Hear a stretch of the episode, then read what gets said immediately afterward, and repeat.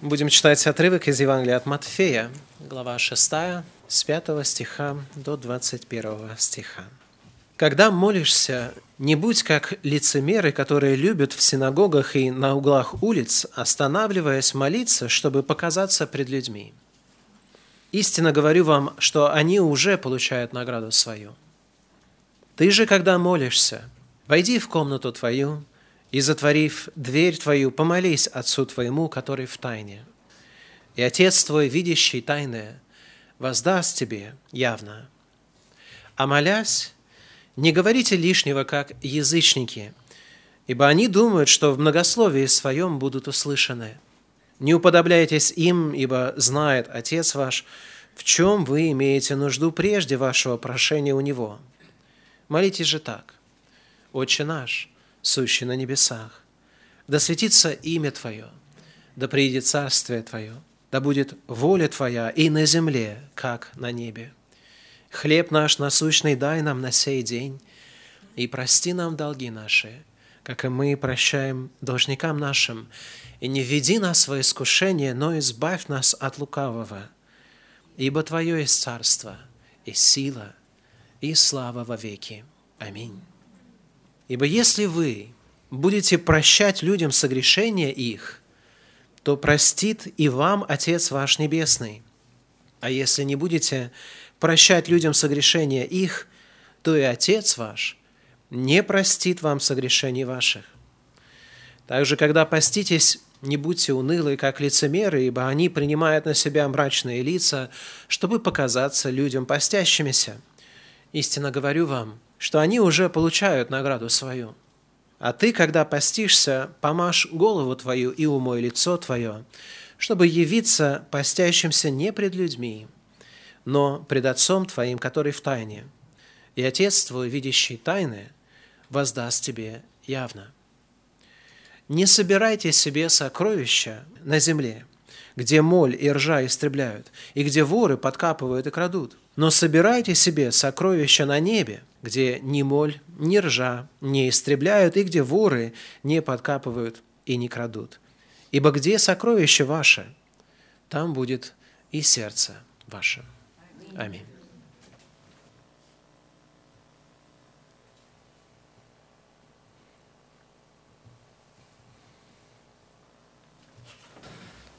Мы спели гимн «Все Иисуса отдаю я, весь Ему принадлежу». И когда мы поем гимны, то всегда есть э, искушение просто, знаете, спеть слова, не думая о том, что ты поешь. Эти гимны, они испытывают на самом деле наше сердце. Вот если вы спели этот гимн действительно от сердца, если это было не просто пение, а молитва вашего посвящения Господу, тогда действительно мы готовы продолжить наше богослужение поклонение и готовы внимать Его Словом. Это месяц назад я начал э, серию проповедей, которую я назвал «Научи нас молиться». Это серия проповедей, которая именно имеет цель исследовать Писание, исследовать себя, для того, чтобы удостовериться в том, молимся ли мы, молимся ли мы правильно, э, согласно Священному Писанию – Молимся ли мы таким образом, которым Бог желает видеть церковь свою молящейся? Если сравнивать, наверное, церкви 21 столетия и первого столетия, то бросаются в лицо довольно серьезное, я бы сказал, отличие. И одно из этих отличий заключается в том, что первая церковь, первоапостольская церковь, первый, церковь первых дней – с первых дней ее существования церковь молилась. Молилась усердно, молилась прилежно. Церковь была вместе, когда она молилась. Церковь гнали, церковь преследовали, и молитва была естественным а, выражением сердца людей. Сегодня же мы находимся в контексте, во всяком случае, в России, в Москве, где гонения очевидные, открытые, агрессивные против церкви. Но они, если существуют, они не очень заметны. Мы с вами живем в относительно мирное время и относительно свободное время. Время, которое позволяет нам использовать... У нас есть, во-первых, свободное время. Даже когда мы находимся в Москве, у нас есть свободное время. И то, как мы пользуемся именно свободным временем, показывает, где лежит наше сердце. Потому что когда мы э, работаем, мы вынуждены это делать, когда мы находимся на богослужении в назначенное время, воскресенье, это ожидается от верующего человека. Мы, в принципе, тоже почти это вынуждены делать. И это не показатель на самом деле. Показателем нашей духовной жизни, показателем нашей, нашей любви к Господу, нашего осознания, чувства зависимости от Бога во всем может быть только явлен, я убежден, только в молитве и прошлую, в начале серии мы говорили о возможности молитвы, и мы открыли для себя на основании Священного Писания, что молитва – это та духовная деятельность, которая возможна, которая предоставлена практически всем и практически везде. И несмотря на то, какой ресурс, какие возможности молитва открывает для людей, это то, что люди пренебрегают чрезмерно, на мой взгляд. И исследуя свое сердце, и Дух Святой обличает меня всякий раз, когда я думаю о вопросе молитвы. Сегодня я буду говорить не о возможности молитвы, но не о необходимости молиться. Я убежден, что люди в силу своей греховной испорченности, по большому счету их деятельность продиктована двумя вещами. Либо они делают то, что они очень хотят делать, либо они делают, во-вторых, то, что от них абсолютно необходимо, от них что-то требуется. Я принадлежу к числу людей, которые а, очень часто как раз, а, наверное, пренебрегают деланием даже очевидных, разумных вещей, ну, потому что на тот момент от меня этого не требуется. Я думаю, что это состояние или эта проблема не только свойственна мне, но вы им тоже можете, наверное, а, найти свое отражение в этом, а, в этом образе, когда мы не делаем что-то, потому что просто потому что от нас этого не требуют на тот момент. Но если вдруг обстоятельства нашей жизни а, сложились бы таким образом, чтобы от нас это востребовано было, тогда бы вдруг наша деятельность проснулась бы, и эти действия стали бы очевидны. Также и в молитве мы часто пренебрегаем молитвой, потому что не верим в ее абсолютную необходимость для нашей жизни и деятельности. В конце-то концов, а зачем молиться о том, чтобы Бог дал нам хлеб наш насущный, хлеб на каждый день, когда ты можешь просто пройти, а, и за каждым углом есть магазин, где ты можешь купить просто этот хлеб – у вас есть работа, у вас есть здоровье, у вас есть э, средства, которые вы можете использовать для того, чтобы обеспечить свое существование. И мы, смотря на вот это благополучие, обманываемся тем, что, наверное, в таких случаях ну, нет необходимости об этом молиться, потому что все это есть. Зачем молиться еще об этих вещах? И когда мы смотрим на то, что у нас есть Библия, тогда мы читаем Слово Божие, и мы знаем, что мы можем в любой момент открыть Слово Божие, его читать, и, как нам кажется, его понимать. И мы пренебрегаем тем, чтобы молиться о том, чтобы Господь открывал нам наш разум. Очень много в жизни мы можем делать, как нам кажется, совершенно без молитвы, и поэтому молитва отодвигается постепенно на второй, третий, четвертый план, а даже до такой степени, что просто люди а, элементарно забывают – о том, что а, даже нужно молиться о чем-то. Сегодня же я как раз хочу, чтобы мы обновили наш разум в свете Священного Писания, чтобы мы научились веровать в необходимость молитвы. Почему необходимо молиться? Знаете, когда я начал просто вот задался вот этим вопросом, почему необходимо молиться, то мой конспект, он просто начал сначала с очень простых, таких легких, э, знаете, пунктов, которые очевидно мне приходили на память. Потом он начал просто расти, расти, расти, разбухать. И я понял, что эта проповедь будет из разряда тех, которые, я как обычно говорю, пристегните ремни, потому что у нас очень много материала, который необходимо покрыть. Но я в то же самое время осознаю, что никакое количество аргументации не может заставить человека молиться, если он не чувствует абсолютной вот этой внутренней необходимости этого, это переживать, э, э, э, он не осознает это изнутри. Поэтому, несмотря на то, что у меня есть масса аргументов, я не делаю ставку на эти аргументы, думая, что вот я вот сейчас вам представлю вот эти разумные аргументы, и вы все побежите домой и будете молиться, как должно. С другой стороны, я понимаю, что человек – это все-таки разумное существо. Бог апеллирует к нашему разуму. Он стучится в наше сердце, говоря, призывая нас к здравому смыслу. Поэтому Слово Божие, оно хоть не полагается на человеческое здравомыслие, оно тоже в то же самое время не пренебрегая человеческой способностью мыслить. Я приглашаю вас помыслить об этом вопросе. Почему нам необходимо, необходимо молиться. Для людей, которые любят Христа, этот аргумент, который сейчас я озвучу, достаточен, должен быть полностью достаточен для того, чтобы побудить нас и верить в то, что нам необходимо молиться. Первая причина, почему нам необходимо молиться, потому что Христос молился на земле, и потому что Христос молится на небе. Иисус Христос молился на земле, Иисус Христос сейчас, находясь во славе Отца Небесного, молится на небе.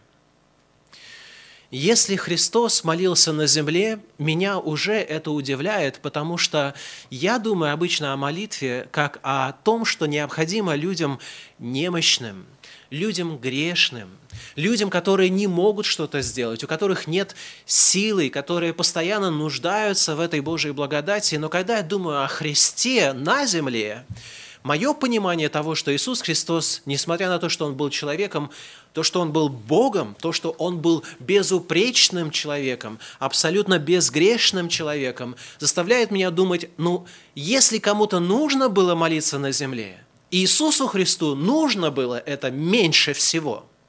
Правильно? Мы так думаем. Потому что для нас молитва – это состояние для людей, которые действительно очень-очень нуждаются в этом.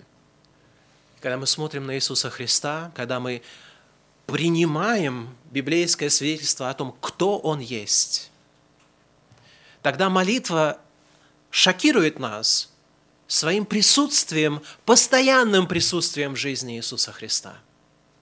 Сегодня у меня нет э, цели сделать даже а, быстрый обзор о того, как Христос молился, но просто если вы позволите своей памяти включиться и вот просмотреть, вот поиск такой сделать в вашей памяти о том, что Христос молился, а Он молился, Он постоянно молился, Он молился ночи напролет.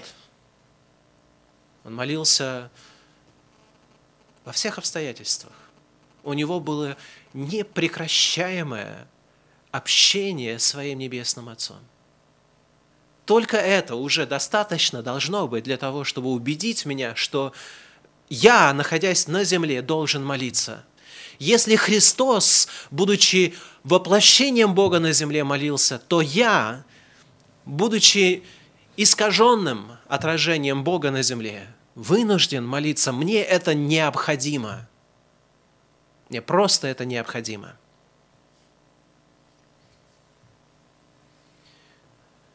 Но то, что Иисус Христос молился на земле, меня это поражает.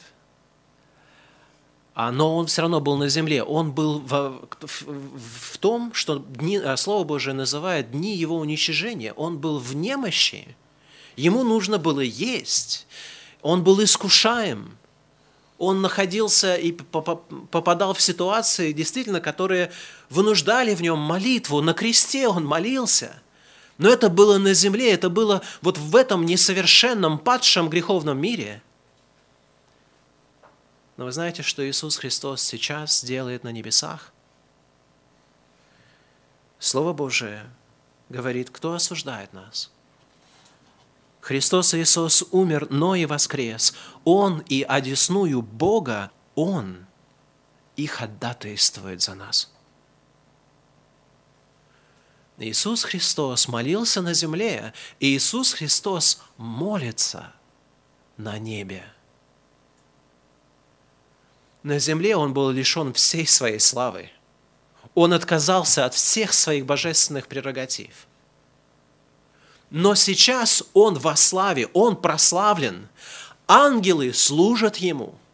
У Него абсолютно нет никаких нужд. И Он молится сейчас за нас.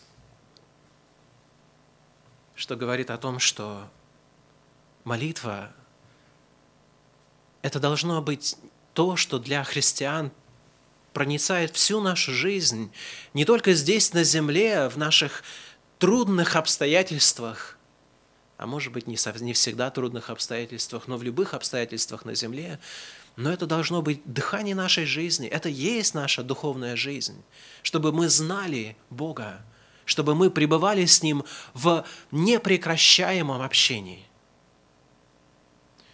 Мы же с вами, когда мы думаем о грехе, мы думаем о грехе очень, очень мелко, очень поверхностно. Когда мы думаем о том, чего мы лишились в момент грехопадения, обычно люди думают о том, что ну, они лишились рая, потому что Бог-то в конце концов изгнал нас из рая. А нам так хочется обратно в рай – нам так хочется, чтобы, э, когда мы работали и трудились в этом мире, оно, земля не произрастала, эти терния и волчцы, чтобы каждое наше дело заканчивалось успехом, чтобы мы не болели, чтобы не было слез. Мы думаем о том, что мы, все, главное, что мы утратили, это вот это вот благополучие, которое было у нас когда-то в раю.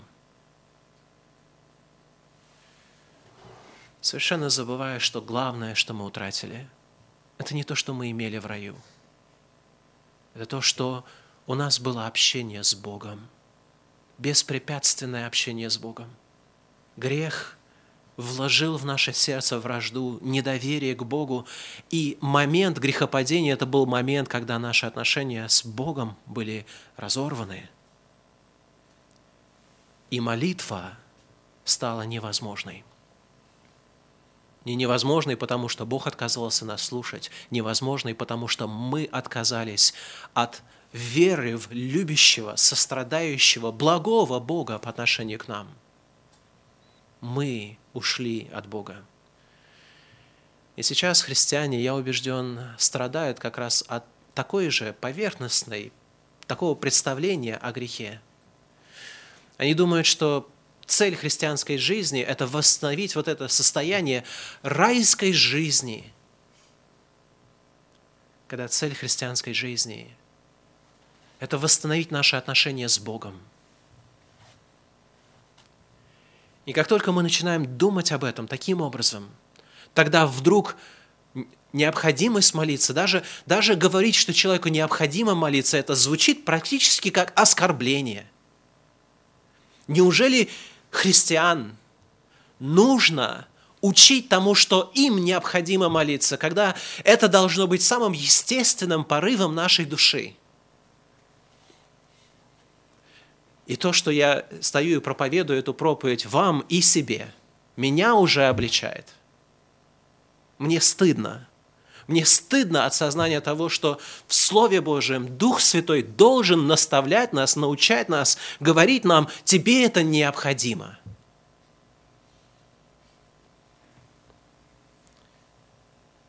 Иисус Христос в одни плоти своей с сильным воплем и со слезами принес молитвы и моления могущему спасти его от смерти. И он услышан был за свое благоговение. Если Иисус Христос для того, чтобы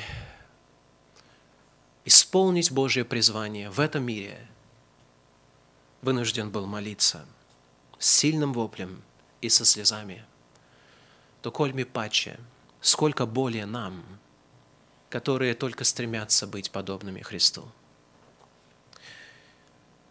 И если я могу сказать однозначно, чем больше вы подобны Христу – тем больше вы будете пребывать в молитве. И другое, однозначно истина, чем меньше вы пребываете в молитве, тем меньше вы уподобляетесь Христу, потому что Христос молился на земле, и потому что Христос сейчас молится на небе, и Он молится за вас. чтобы вы научились молиться. Почему необходимо молиться? Потому что Дух Святой молится в нас и через нас. Слово Божие говорит, не угошайте Духа Святого. И мы очень часто интерпретируем это, знаете, в, в каком-то контексте очевидных искушений. И Дух Святой нам обличает и говорит нам, не делай этого. А мы говорим, не хочу, я вот хочу вот этого, и все равно буду этого делать. И вот мы тогда думаем, вот тогда вот мы угошаем Духа Святого. Помимо того, что Бог, Дух Святой очень часто говорит нам, не делай этого, не иди туда, не смотри на это – Дух Святой – это не просто тот, который постоянно дает нам запреты. Дух Святой – это дух молитвы. Это дух, который побуждает нас молиться. На самом деле, наличие, присутствие Духа Святого в жизни человека, оно засвидетельствовано однозначно молитвой – Люди, в которых живет Дух Святой, это люди, которые вынуждены молиться. Они знают эту необходимость, эту потребность молиться. Дух Святой – это Дух молитвы, который молится в нас, даже когда мы не знаем, какие слова говорить, и который молится через нас, потому что через нас Дух Святой возносит прошение, угодное Богу во Христе Иисусе, во имя Христа. Послание к римлянам поэтому и сказано так, и Дух подкрепляет нас в немощах наших. Ибо мы не знаем, о чем молиться как должно, но сам Дух, сам Дух ходатайствует за нас воздыханиями неизреченными. Почему нам необходимо молиться?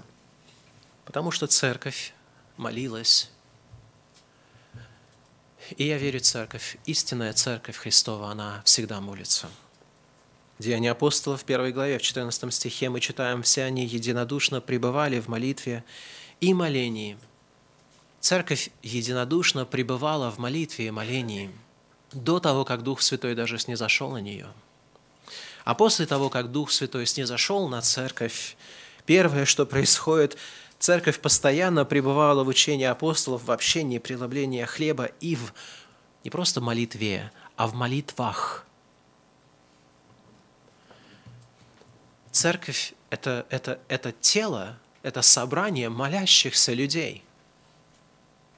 Кто как, кто как не церковь молится на земле? Кто как не мы с вами должны исполнять это служение? Кто как не мы, которые знаем учение Иисуса Христа, знаем, что угодно Богу, как нужно Богу молиться, кто как не мы должны, необходимо, чтобы мы это делали. Поэтому почему нам необходимо молиться? Потому что церковь молится. Церковь – это даже есть, Слово Божие говорит, что мы есть тело Христа. Когда я молюсь, я подчиняю свое тело молитве – я разумом своему, своему телу говорю, чтобы оно бодрствовало. Я разумом направляю свое тело в положение, которое помогает мне молиться. И если Христос на небесах молится, что делает церковь на земле? Тело его на земле. Она должна молиться. Мы должны молиться. Мы должны молиться, потому что, в конце концов, верить значит молиться. Молитва является самым естественным выражением веры. Как только вы уверовали в любовь Отца, как только вы уверовали в истинность Его свидетельства о вас, что вы грешник, как только вы уверовали в то, что Христос умер за грехи ваши, как только вы уверовали, первая естественная реакция человека – это сокрушение и молитва – молитва о прощении, молитва о помощи, молитва о милости. Как только вы верите, что Бог – это благой Отец, который никогда, когда вы просите у Него хлеба, не даст вам камень, который слышит ваши молитвы, знает их наперед, радуется тому, когда вы обращаетесь к Нему и посылает просимое. Тогда по вере вашей молитва становится естественным выражением этой веры – Поэтому в Деянии апостолов в 9 главе в 11 стихе Савол после своего обращения признак его веры во Христа было то, что сказано в 11 стихе. Господь сказал, «Встань и пойди на улицу, так называемую прямую, и спроси в Иудином доме Тарсинина по имени Савла». Он теперь, сказано, молится. Почему он теперь молится? Да потому что он теперь верует. Быть верующим человеком означает быть молящимся человеком. Поэтому нам необходимо молиться. Если не мы, то кто?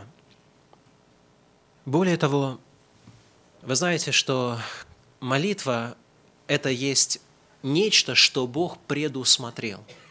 Молитва существует потому, что Бог создал мир таким образом, чтобы была возможна молитва, и чтобы она была на самом деле необходима. Почему нам необходимо молиться? Потому что Бог в своем проведении определил, чтобы молитва была инструментом совершения Его воли, инструментом Божьего проведения, как ее называют. Молитва – это есть инструмент в Божьем проведении. Молитва – это часть Божьего плана. Иными словами, Бог предопределяет то, что должно произойти и как это должно произойти. Бог предопределил, чтобы определенные события в этом мире произошли только в ответ на молитву. Верите ли в это? Бог предопределил. Он предопределяет абсолютно все, Он контролирует абсолютно все. И даже до сотворения мира Бог предопределил, чтобы определенные события произошли в мире только в ответ на молитву. Молитва – это есть своего рода ключ, который открывает часть Божьего плана приводит его в действие. Это, это кнопка «Запуск», которая освобождает какие-то силы, начинает новые события. Она меняет меняет реальность, меняет действительность. Молитва не существует как медитация для того, чтобы мы просто приводили свой разум в порядок. Молитва – это сила, которая исполняет Божьи действия, Божье предопределение. Именно поэтому чем больше мы знаем Божий план, его предопределение, тем больше молитва должна быть естественным нашим выражением этого плана. В книге Даниила в 9 главе мы читаем иллюстрацию того, как это произошло в жизни одного человека, который действительно такое впечатление, что он знал, как молиться, и он молился, и он верил в необходимость молитвы. В первый год Дария сказано, сына Асуирова из рода Медийского, который поставлен был царем над царством халдейским, в первый год царствования его я, Даниил, сообразил по книгам число лет, о котором было слово Господне к Иеремии пророку, что 70 лет исполнится над опустошением Иерусалима. И вы знаете реакцию Даниила на это? Даниила – он сказал, «И обратил я лице мое к Господу Богу моему с молитвой и молением в посте и в ретище и пепле». Я не знаю, как вот вы читаете этот текст, но когда я это читаю, у меня мой вот плотский мой ум говорит, зачем? Зачем Даниил, Даниил, смотря и вычислив, что Бог определил 70 лет пророчества – с момента, когда будет настанет опустошение в Иерусалиме, 70 лет, Бог сказал, через 70 лет плен закончится, народ возвратится в землю обетованную. Зачем Даниилу было молиться об этом? Как только он понял, что это Бог уже предопределил. Потому что я думаю, если Бог предопределил, тогда что? Зачем об этом молиться? Бог же предопределил, он сказал, tal произойдет. Но это потому, что это показывает мое несовершенство моего мышления. Потому что то, что Бог предопределил, Он не просто предопределил события, Он предопределил средства, посредством которого эти события произойдут. Молитва есть часть этих средств. И это, наверное, возможно, это главное из тех средств, которые Бог использует, потому что это есть начало, это есть толчок, это есть то, что дает движение Божьему плану. Молитва – это двигатель, который движет историей. Поэтому чем больше вы знаете Божье обетование, Божье предопределение, а подумайте о том, сколько вы их знаете, тем больше в сердце правильных верующих людей знание Божьего обетования, знание Божьего плана должно побуждать в нас молитву. И Даниил, когда только он уразумел это, он начал молиться с молитвой и молением в посте, в ретище и в пепле. Он как только узнал, что в этом есть воля Божья, он начал об этом усиленно молиться, для того, чтобы увидеть это действие в жизни. Почему мы должны молиться? Потому что Божье предопределение или проведение предусматривает молитву. Потому что мы с вами созданы по образу и подобию Божию, мы тоже должны молиться, нам необходимо молиться. Бог создал человека по образу и подобию своему. Вы знаете, Бог, Он триедин. Он пребывает в вечном, абсолютном общении внутри самого себя. И люди, даже люди греховные, люди падшие, имеют свойство общаться. Нам естественно общаться. Дети без каких-либо инструкций естественным образом обращаются с молитвами к своим родителям. Естественным образом. Никто их этому не учит. Это, это на уровне инстинктивного практически вложено в человека. Так вот, мы, которые называем себя детьми Божьими, Разве мы не обязаны молиться? Разве это не есть необходимость, естественная необходимость нашего образа Божия в нас? Бог есть Бог общения. Грех исказил Божий образ в человеке, но не уничтожил его. Поэтому люди, даже когда они не знают Бога истинного, знаете, что они делают? Они изобретают себе богов для того, чтобы было кому помолиться. Они это делают, и история человечества, вся история человечества об этом свидетельствует. Есть удивительный аспект а, в книге «Бытие». Вы знаете, что Господь сотворил весь мир Словом Своим. Но обращали вы внимание когда-либо на то, как это слово звучит в книге «Бытие»? В первой главе мы читаем «Вначале сотворил Бог небо и землю, Земля же была безвидна и пустая, и тьма над бездной, и Дух Божий носился над водой, и сказал Бог, да будет свет. И стал свет. Обычно люди читают вот эту фразу «да будет свет» как что? Ну, как какое, какое такое властное повеление. Вы знаете, как еще есть способ его просто понять? Как молитву.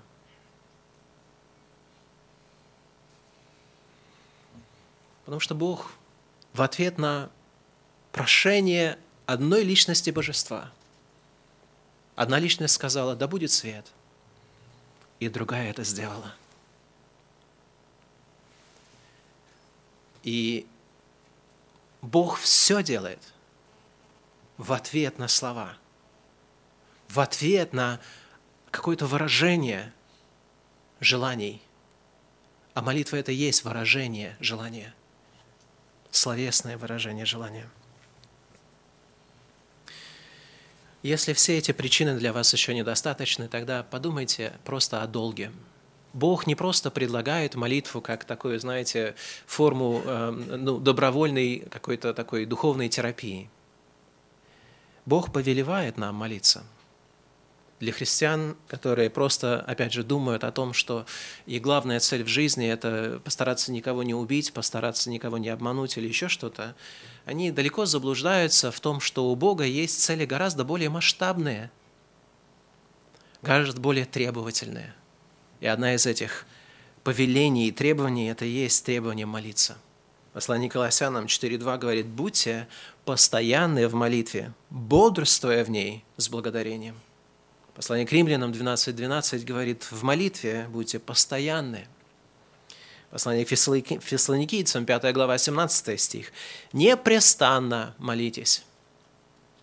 Поэтому в 6 главе послания к Ефесянам, 18 главе сказано, как часть нашего духовного борения, нашего всеоружия, всякую молитву и прошением молитесь во всякое время духом и старайтесь о всем самом со всяким постоянством и молением о всех святых у вас есть работа как христиане. Работа, которая требует постоянства и а, готовности и деятельности всегда. Вы, как христиане, созданы для того, чтобы совершать молитва, молитвы о всех людях, и все это с постоянством, со всяким прошением и с благодарением.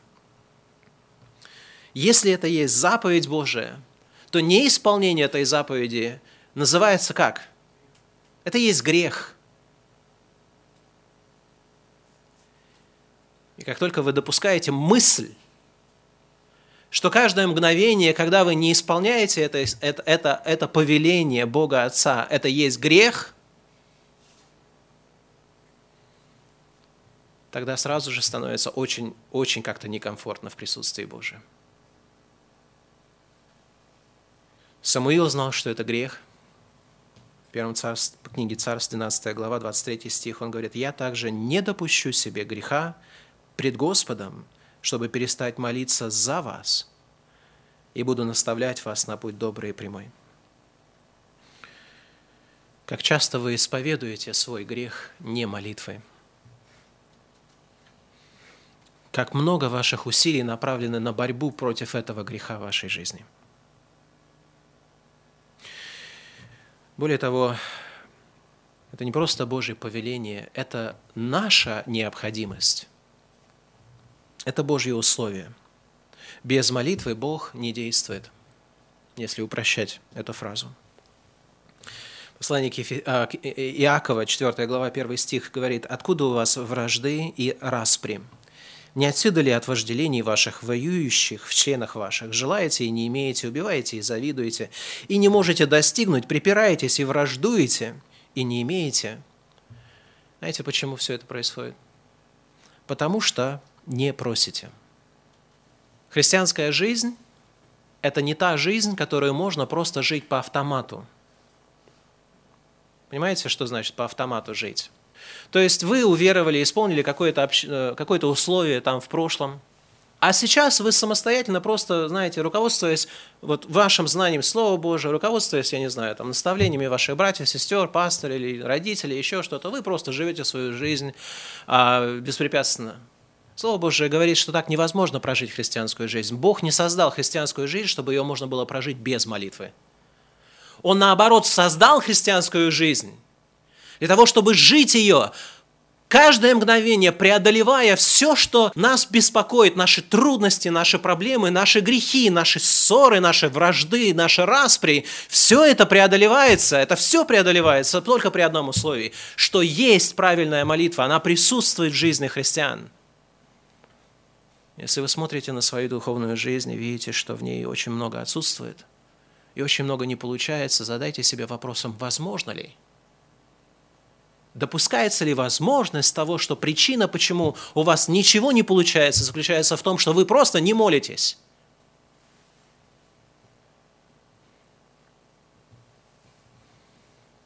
Моисей, когда услышал слова Божьего гнева, направленные на народ израильский, который согрешил, молился, чтобы Бог помиловал народ израильский и Бог его помиловал. Я не хочу представлять себе, что бы было, если бы Моисей не помолился в тот момент. Анна, у которой не было детей, она помолилась, и Бог послал Самуила. И таких примеров множество в Библии. Например, который заставляет меня чувствовать как абсолютный должник перед Богом – это то, что Иисус Христос, вися на кресте, сказал, Господи, прости им, ибо не знают, что делают. Это Иисус Христос, который даже до своего распятия молился, и Он просил о том, чтобы Бог сохранил Его учеников в этом мире, и Он молился не только о них, но и о тех, кто будут веровать по слову их. Он молился о нас с вами. И если мы с вами имеем все наши блага как результат молитвы, неужели мы не должны чувствовать себя абсолютно обязанность того, что мы тоже должны молиться? Это должна быть наша необходимость. Молитва необходима для нашего спасения. Никто не спасается, кто не молится. Вы знаете это? В послании к римлянам 10, 13 сказано, «Всякий, кто призовет имя Господне, тот спасется». а кто не призовет, тот не спасется. Евангелие от Луки 21.36. «Итак, бодрствуйте на всякое время и молитесь, да сподобитесь избежать всех сил будущих бедствий, всех сил будущих бедствий и предстать пред Сына Человеческого». Сказано, молитесь, бодрствуйте во всякое время, для того, чтобы в мире всем всего избежать и предстать пред Сына Божия. Молитва есть не только то, что вводит нас в а, благодать спасения, но это то, что хранит нас до самого конца, приводит нас к Богу. Молитва поэтому необходима для победы над искушением.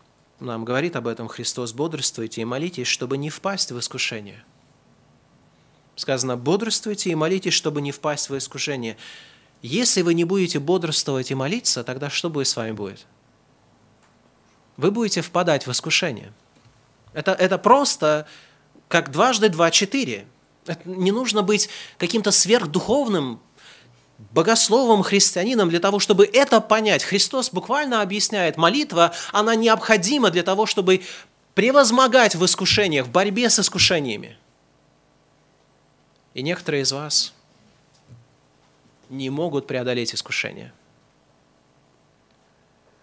И где знаете, дерево познается по плодам своим. Где вы видите определенные плоды, вы знаете, что произрастило эти плоды. И если у вас нет победы, это означает, у вас нет молитвы. Потому что молитва предшествует победе, потому что они взаимосвязаны друг с другом. Бог так устроил духовную жизнь, духовный мир наш. Без молитвы человек даже не может уразуметь Писание. Поэтому псалмопевец просит, открой очи мои, и увижу чудеса закона Твоего. И некоторые из вас читают Библию и находят ее абсолютно скучной, сухой, бестолковой для вас книгой. Может быть, потому что эта книга не орошается слезами молитв в прошении, в том, чтобы Господь открыл ваш разум для разумения Писаний.